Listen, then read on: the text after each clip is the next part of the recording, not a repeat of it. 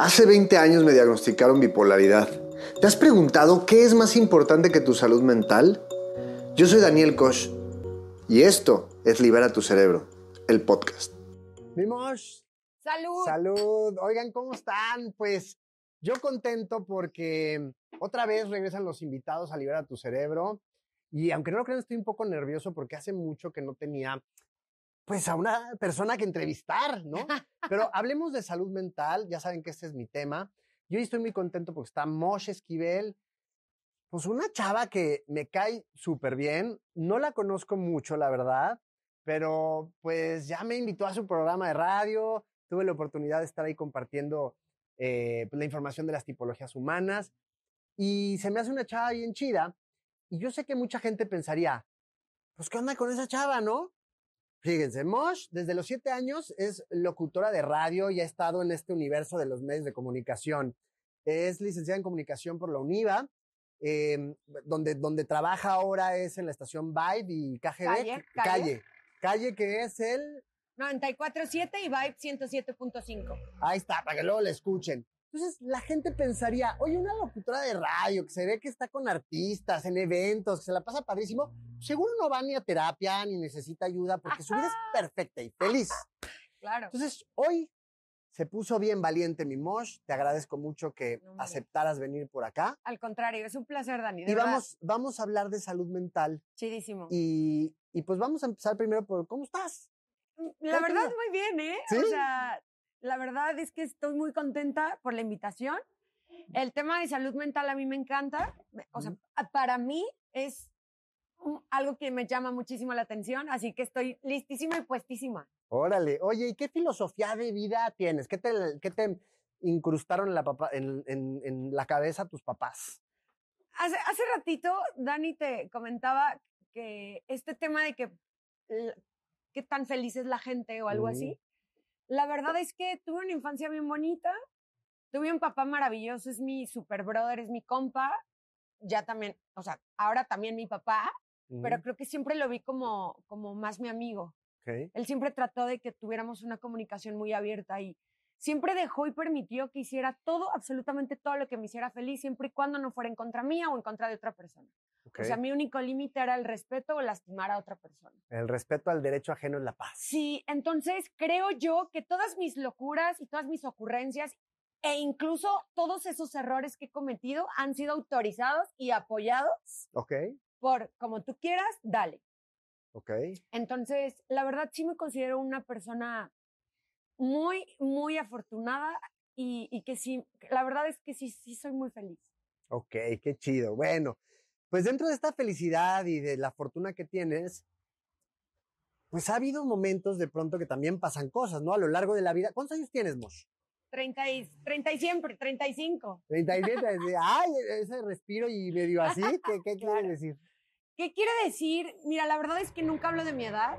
¿Ok? Estamos en una ciudad y en un medio, sobre todo el mío, en el, en el que en el que trabajo, que son los medios de comunicación, en el que la edad es un factor muy fuerte para decidir hasta si te contratan o no, independientemente de qué tan fregón pueda ser al hacer el trabajo. Entonces, si de repente me veo obligada a que mejor ve mi chamba y luego vemos, o luego hablamos. Entonces no sabes digo, a lo que haces, pero, pero- te, te- te vale al final del De- día. denle, sí, claro.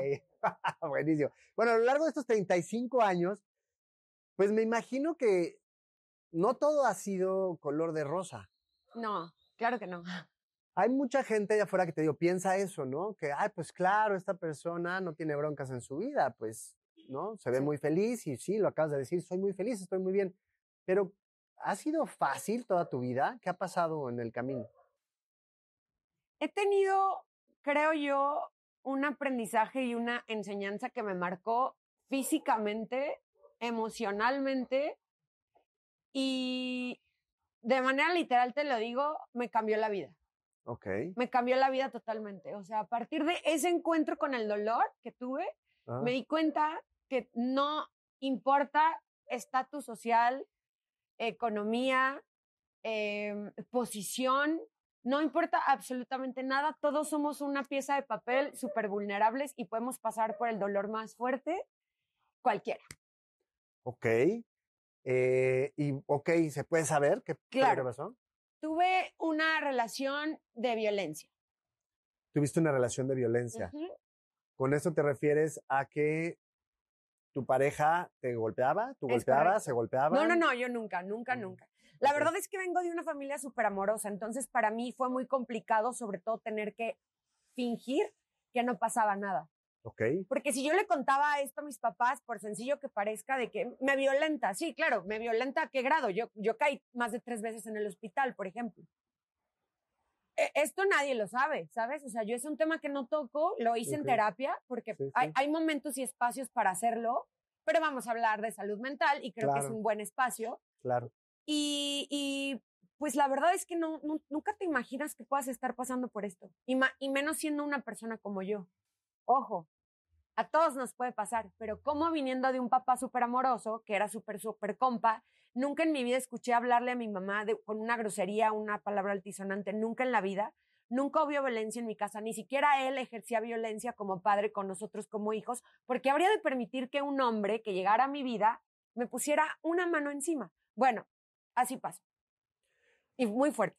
¿Y cómo pasó? O sea, ¿cómo llegas a ese punto de decir, estoy con alguien que me maltrata? Hay una, hay una teoría en psicología de por qué pasa eso, ahorita te la voy a platicar, pero a ti, ¿cuál fue tu caso? O sea, ¿cómo, cómo llegas a ese punto? Mira, los primeros tres terapeutas después de que terminé la relación, lo primero que me decían es, hay que ver el tema de tu papá. Y yo dije, Ay, no puede ser tan básico. No Mm, volvía. Honestamente no volvía. Decía, ¿por qué todo tiene que ser tan básico? Mm. No, tiene que haber una explicación. A la cuarta, especialista en separaciones y divorcios. Supongo que entre todas las separaciones y divorcios hay muchos de violencia. Física, emocional, psicológica y todas estas violencias que conocemos y que no nos queremos dar cuenta que existen. Ella me dijo, yo, yo inicié y le dije, es que no sé cómo pasó, pero pasé por una relación así, así, así. Entonces ella me dijo, lo primero que vamos a llegar aquí es que no quiero que vuelvas a escucharte ni decir, no sé en qué momento pasó. Entonces vamos a encontrar qué sucedió antes para que tú permitieras la llegada de esta persona, ¿no? Ok. Y digo, tú eres experto en esto, pero ella a mí me encontró y creo que sí, porque no había manera que pasara de, eh, de distinta forma. Eh, mis papás un año antes se fueron a vivir de aquí de Guadalajara a Vallarta. Ok. Yo soy, como ya les conté, muy, muy apegada a mis papás, a mi familia en general. Mi familia hablando, mis hermanos y mis papás. Y ellos primero se fueron un año antes de la llegada de esta persona a mi vida, un año antes, seis meses después se va mi hermano y tres meses antes de su llegada se va mi hermana. Entonces me quedo completamente sola en una ciudad que Guadalajara no es para nada sencilla e insisto, en ningún eh, área laboral, pero creo que menos en la mía. Y pues me tocó que me sentí abandonada. Tuve un tema de abandono Ok. y permití que entrara esta persona a mi vida porque aparte entró con toda la intención de supuestamente protegerme y me hacía falta. Ok. Ese año para mí había sido muy, muy complicado. Quería tratar de entender y demostrar que yo estaba bien acá, que si se querían ir estaba bien. Yo era súper madura, no pasaba nada. Pero no, sí pasó. Ok, es muy común que cuando sucede este tipo de abandono, y lo digo entre comillas porque no es que te abandonaron, o sea, Ah, no, no, solo, no, solo se cero. fueron, ¿no? Em, y tú te sientes en, esta, en este momento de soledad, generas un apego con una persona y dices, pues voy a aguantar lo que sea porque Es lo seguro único que tengo. Sí, y seguro, seguro solo fue una vez, Ujú, y seguro va a cambiar, claro. y seguro esto pasa. Sí. Pero sí, sí es común que pasen esas cosas. Y, y bueno, antes de entrar en, bueno, ¿y qué, qué podríamos hacer ahí para cuidar la salud mental? ¿Cómo lo hiciste tú? Vamos a ver qué te dijo a ti la terapeuta. ¿Cómo, cómo lo superaste tú? Bueno, creo que me enfoqué muchísimo en usar mis herramientas personales para sacar todo lo que yo tenía en el interior de enojo y coraje, porque no podía creer que me estuviera pasando a mí. ¿Por qué carajos me había pasado a mí? O sea, ¿Cu- no, ¿Cuánto tiempo duró? tres años. Eh, ¿Pero todo, el- los tres años duró la violencia? O No, eh, la violencia comenzó a los seis meses. ¡Wow! O sea, fueron Dos años y dos medio. años y medio de violencia. Sí. Sí, sí, sí. Ok, ok, está cañón. ¿Cómo, cómo, qué pasó en tu, o sea, qué pasó en tu cabeza? en tu Bueno, te voy a decir algo. Yo, cuando te digo que fueron tres años, fueron tres años porque desde el minuto uno que yo le dije, no, no quiero ser tu novia, él insistió para ser mi novio. Y dame una oportunidad, y si no te parece, te lo juro que me voy a ir. Y, y era tan, o sea, era como un, ay, bueno, ya, está bien. Ujú. Pero eso es violencia. No es no. Aquí en China no es no. Ok. Entonces, para mí duró tres años. Pero la violencia física, que es la que la mayoría de la gente entiende como violencia, Ujú. empieza en el primer golpe. Entonces, el primer golpe empieza a los seis meses. ¿Cómo me di cuenta y cómo lo arreglé? Usé mis herramientas personales, que son la comunicación. Ujú. No me reprimí absolutamente nada. Yo esto no lo hablo en mi, o sea, con mis compañeros, mis amigos, mi vida, eso nadie lo sabe. Sí, sí. Pero sí, esta terapeuta me dijo, necesito que tú me digas qué quieres hacer para sacar todo este enojo que tienes. Yo no estaba enojada con mis papás, no estaba enojada con nadie, estaba enojada conmigo de haber permitido eso, porque yo tengo una educación de una familia basada en el amor, entonces estaba muy molesta. Ujú. Y ella me dijo, yo eh, trabajo en el Instituto eh, para la Mujer y trabajo en dis- distintos eh, asociaciones y lugares en donde las mujeres van y no son escuchadas y no son entendidas y no son, ¿qué quieres hacer? Quiero que me metas y quiero decir todo lo que yo sé. Quiero que escuchen y vean que cualquier persona puede pasar por esto y no te hace menos mujer. Decirlo, platicarlo, Claro. no te hace, qué humillante, porque es lo primero que piensas. Qué vergüenza, qué humillante, ¿cómo lo voy a decir? No me van a creer. Sobre todo que la persona con la que yo andaba era una persona hiper conocida en el medio y, y era su poder contra el mío y yo no lo tenía, él sí. Entonces era súper complicado poder platicar de esto porque de verdad la primera es, ay, pero, en ay, no, en serio. No, este, tenía ganas de echarme esta película ahorita. y, o sea, claro que es en serio no podría jugar con eso, ¿sabes? Y eso hice, me dediqué a, desde el primer día que yo salí de esa relación, dije, no va a haber una sola mujer que yo conozca que pase violencia que no reciba mi ayuda. Como sea que sea mi alcance, lo voy a hacer. Y te lo juro, Dani, que no he faltado a mi palabra. He Ahora prestado entiendo- mi casa, he prestado mi cuarto, he prestado mi carro, he prestado mi- mo- mis momentos de libertad y parizón a ayudar a otras personas, mujeres. Ahora entiendo aquella publicación que vi, este, que decía, amiga, vete a la primera, Sí. vete a la primera, que te digan no te pongas esa falda, vete a la primera, Claro. que te levante la voz, vete a la primera, ¿qué tal? Ok, ya entiendo. Sí, no hablo por moda, ¿eh? Sí, sí, sí. Sí, no, O no, sea, no, es- Lo, lo está- viví en carne viva Está propia. chido, qué chido, y qué chido que nos lo cuentes, la neta. Gracias. Pero, ¿qué, qué- ok, ¿qué pasó en el, en el, en el Inter? ¿Cómo cuidabas? Pues eso, imagínate, o sea, porque fueron dos años y medio, que sí entiendo que al final ya estás con tu terapeuta, lo trabajas, terminas esa relación y ahora sí, que no le pase a nadie y empezar a ayudar y lo que sea. Pero en ese periodo de estos dos, o sea, tenías que ir a la radio, tenías que trabajar, tenías que hacer cosas. Fueron Y- muchas altas y bajas. Incluso extrañaba a la persona. O sea, llegué, tienes un apego tan fuerte que a pesar de que tu razón te diga, obviamente ahí no es, todo lo que involucras o todo eso, esa codependencia que generas con esa persona te hace pensar que por qué lo extraño. O sea, yo me, de verdad estaba muy molesta porque lo extrañaba. O sea, extrañaba, obviamente todas las partes bonitas Claro. pero sabía que llevaba ese- esos demonios incluidos y no me gustaban, pero los extrañaba. O sea, obviamente no extrañaba un golpe, pero extrañaba que al día siguiente me hacía el desayuno. Ok. Entonces, a ver, para entender, en estos dos años y medio que, empezaron los golpes, que empezó la violencia, tú al final vivías la violencia, recibías los catorrazos, pero luego se te olvidaba y podías funcionar perfectamente bien. O sea, te ibas y tú ponías, No, La bueno, sonrisa, yo, yo, ¿cómo le yo nunca estaba sola, él siempre estaba conmigo.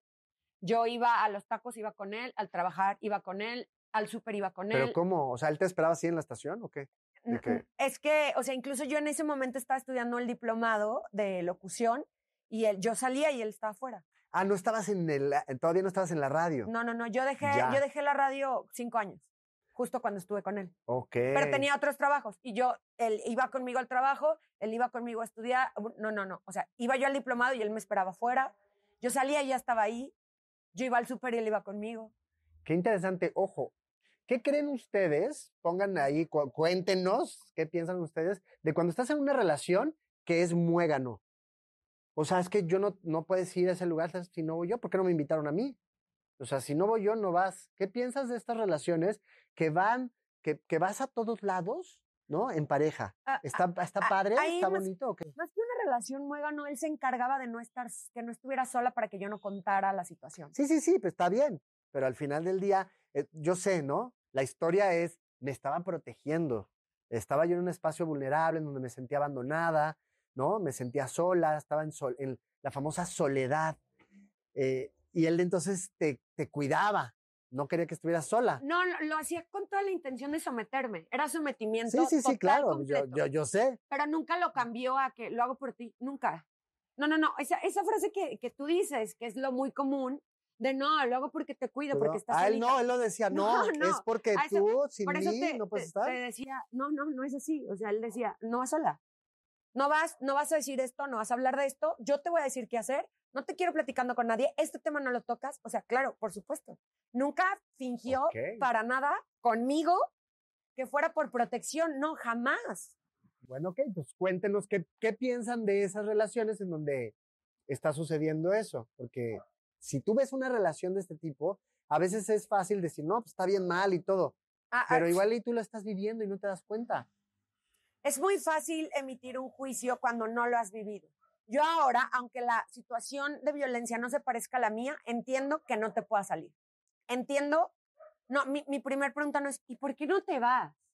Yo digo, ¿qué- o sea, es como el, no estés triste. Ah, no manches, qué bueno que no me has dicho, no lo Ujú, pensé antes. O sea, no, no es tan, ¿y por qué no te vas? No, a veces implica muchas cosas. Si tienes familia, si es tu esposo, si tienes hijos, si trabajas con él, si es tu socio, si todo eso implica muchas cosas que te hacen nublar la vista, te bloqueas, mueres de miedo, mueres de tristeza de ser juzgado tan a la ligera como, ay, pues qué tontería, te vas y ya.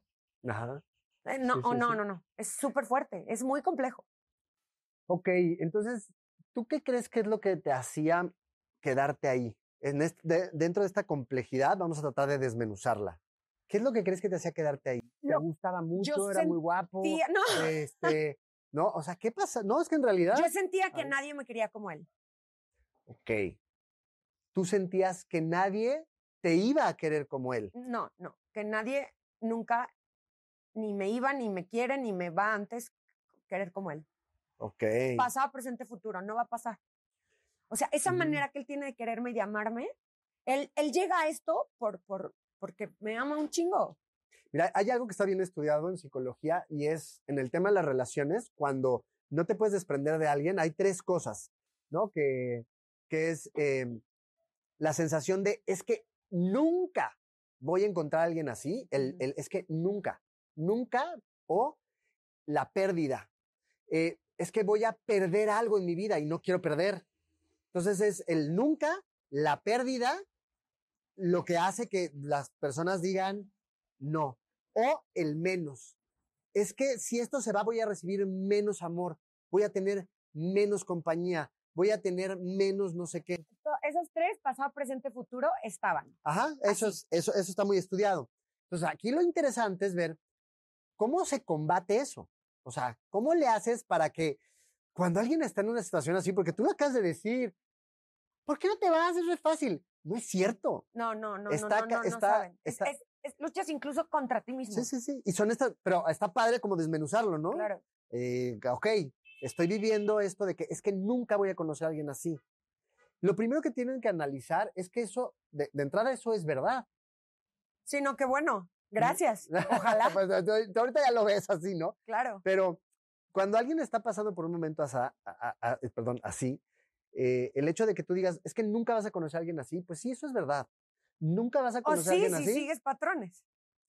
No, porque de todas maneras cada persona es diferente, Ah, ¿no? O sea, el, bueno, indivi- sí. el individuo es diferente. Aunque Claro. sigas el mismo patrón, no, no, no existe en la naturaleza que. ¿no? O sea, Sino alguien igual, ¿no? Alguien bueno. idéntico, pues no. Entonces eso es verdad. Y está bien. No Sí, no, pasa, o sea, no pasa nada, ¿no? No vas a conocer a alguien igual, puta, qué bueno. Sí, qué bueno. Entonces, pero entender esto, quizá da- que le des vueltas y, y lo, y lo, lo, lo pongas a trabajar en tu mente, te ayude, ¿no?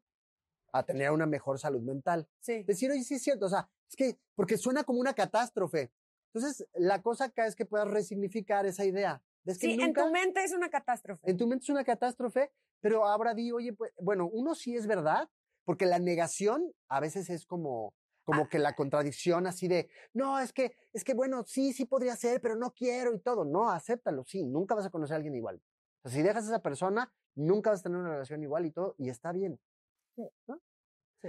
Ahora, la otra es que voy a perder algo. ¿Qué dirías de eso tú? O sea, ¿sí perdiste algo? Sí. Sí, claro, perdí muchas cosas. Ok. Eso también, lo primero es, pues sí, sí vas a perder, Claro. pero ahí siempre tienes la opción también de, ¿qué tanto ganaste, Mosh? O sea, ¿qué podrías decir ahorita que ganaste? ¿Tú algo, algo- te gustaría ser mamá algún día? No, Nunca, tú no, no quieres ser mamá. no. No ¿Te, es para mí. ¿Te consideras que podría ser una buena tía? O... Soy la mejor tía, la mejor madrina, la mejor amiga, la mejor hija. Soy todo lo más chingón menos mamá. Ok, padrísimo. ¿Crees que esto te aporte a todavía ser más, más chida madrina y tal, esa- este tip- esta experiencia? Al usar la- Totalmente, totalmente. ¿Qué, entonces, ¿qué tanto ganaste? Ana, es que sabes que, Dani, esa pregunta, o sea, esa en específico te puedo decir que si yo volteo y veo el día que me salí de mi casa corriendo sin zapatos, huyendo de- del pavor que tenía, que, que fue el miedo lo que me hizo reaccionar, a, ahorita yo te puedo decir que gané, todo lo que soy es gracias a eso. Absolutamente todo el valor que tengo, Ok. el miedo que lo usé como, como, eh, el miedo me hizo reaccionar. O sea, el miedo fue de que, ah, tenía tanto miedo que dije, me voy a salir moría de pavor de voltear para atrás y pensar que me estuviera corriendo, porque lo había hecho. Entonces yo sentía que tenía que correr y correr y correr y correr y no más volver.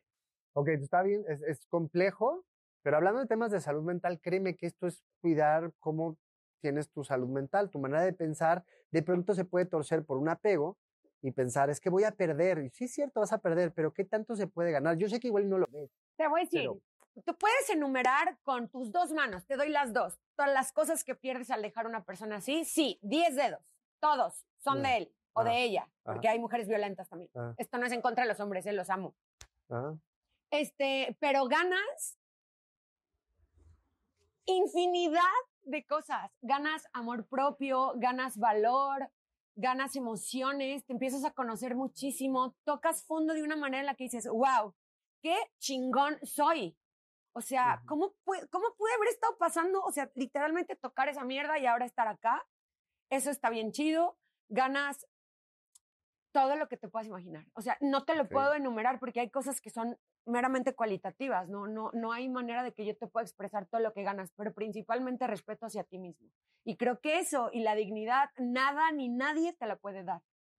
Y para mí eso es, fantástico. Entonces, checa qué chido está esto, porque con esa se resuelve la tercera bien fácil. Voy a recibir menos de algo. sí, menos catorrazos. Ah, sí, son menos que atrás. Pero bueno, no, la verdad de las cosas es que vas a, vas a también tener, pues más, más autoestima, más amor propio. Dani, ¿tienes idea lo que es que una mamá de repente escucha de su hija o de su hijo? Qué bueno que ya no estás ahí. Ganaste el respeto de tus hijos, porque muchas veces se quedan por ellos. Y los hijos no quieren eso para nadie, ni para su mamá ni para su papá.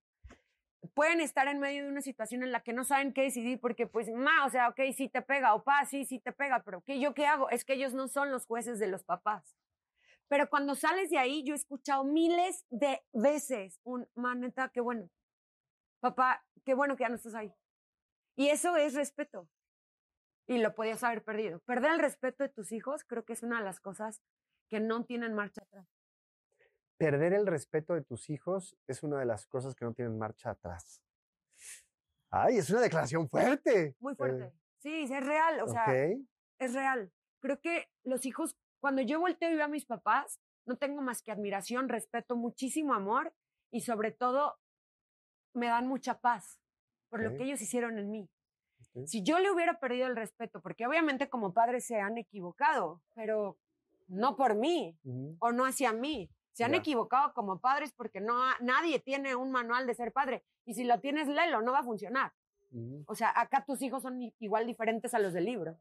Claro. Pero creo que cuando tienes un hijo y pierdes el respeto de ellos, era lo único que tú tenías para armar por ti mismo. Y decidiste que te perdieran. Entonces, Ok, está interesante y hay un montón de cosas ahí que, que soltar. Les voy a contar algo. Esta entrevista va a tener que continuar porque ya casi es hora de que mi querida Mosh se tenga que ir a otra entrevista. Eh, entonces vamos a tener que cortar y concluir rapidísimo, pero Mosh, pues tienes que regresar. yo, Porque- yo regreso cuando quieran. Sobre todo cuando tú me preguntabas, ¿hay algún tema del que no quieras que hablemos? Ajá. ¿O has tenido algún como, como etapa dura? Claro, la digo, estoy, no, no estoy orgullosa de haberla vivido, pero sí estoy muy orgullosa de haberla pasado. Y, y la verdad me cambió mucho la idea de las mujeres que han sido violentadas. Para mí era muy sencillo decir, ay, no, bueno, es que solamente pasa en la colonia fulanita. O qué, estúpida", qué o sea, estúpida. Ajá. O sea, no manches. Y es bien duro darme cuenta, más bien fue muy duro darme cuenta que no podemos juzgar tan a la ligera una situación así. A mí me tocaba ver de verdad señoras copetonas bajar con chofer, ojo morado, lente mamalón, perdón, o sea, y vive en Santanita, o sea. Y también me tocaba llegar, ver llegar a la señora, la- las que nos encontramos que venden papas en el centro con un bebecito acá, otro bebecito acá, otro bebecito acá, y con el mismo ojo morado que se parecía, o sea, No hay un estatus, una, unas- un- un- una separación entre quién sí lo puede permitir y quién no. Y a mí eso me marcó. No vuelvo a juzgar absolutamente ninguna situación que sea así, porque yo lo viví y me costó muchísimo si- siendo quien era, con, con esa educación, con ese amor propio que yo juraba que tenía, porque lo tenía, pero ese abandono que sentí, me sentí vulnerable. Lo puede sentir cualquiera. Está cañón. Y aparte, a veces nos sorprende, ¿no? Porque quien, quien te conoce así superficialmente de rápido, se puede dar cuenta. Oye, qué mujer tan aventada para adelante, trae punch. O sea, ¿quién le va a poder levantar la mano a una mujer así? Sí, a mí O me dicen, es que los hombres te tienen miedo. Ojalá.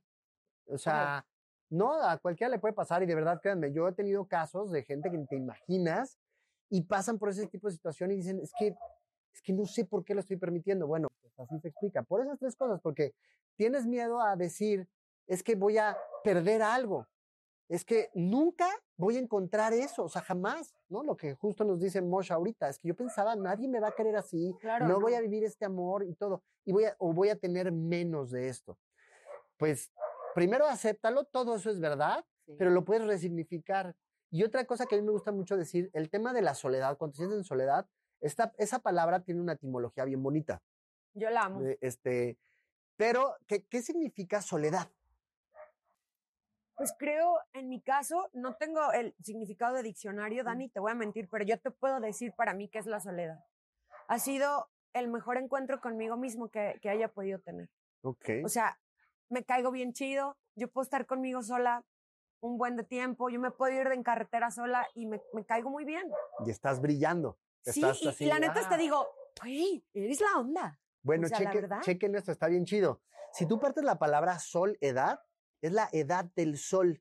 Y está bien prostituida la palabra y bien malentendida. Claro. La soledad es tu momento de edad del sol, de brillar. Cuando estás en soledad y es necesaria, es cuando puedes leer ese libro, ver ese documental, estar contigo, Sí. crecer, brillar. Es necesaria la soledad y es súper chida. La desolación, eso, e- eso es a veces lo que, lo que confundimos.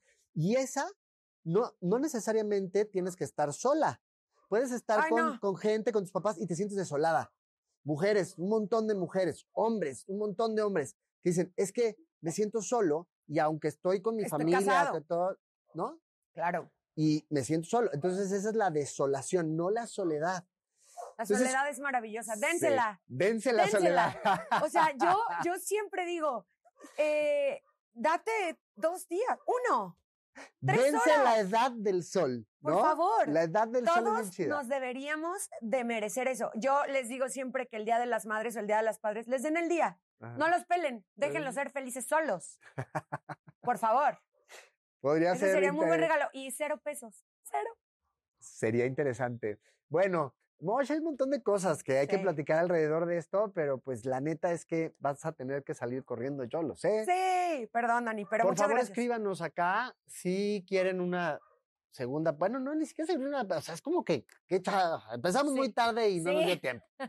Pero escríbanos ahí qué onda con esto. Obviamente, pues no podemos llegar a muchas conclusiones más que, ok, si es algo que pasa, si es algo que no importa tu edad, tu sexo, eh, tu estatus social, puedes tener una situación de violencia y podemos decir que hoy, pues la psicología ha podido decir, bueno, son estas tres cosas que igual y si tú en ese momento las, las revisas, las aceptas y escuchas, ¿no? Experiencias de más personas abriéndote a decir, me está pasando, puede mejorar tu vida y puedes mitigar el tiempo, ¿no? Yo lo único que diría, Dani, es que no es un tema que puedas tocar con cualquier persona.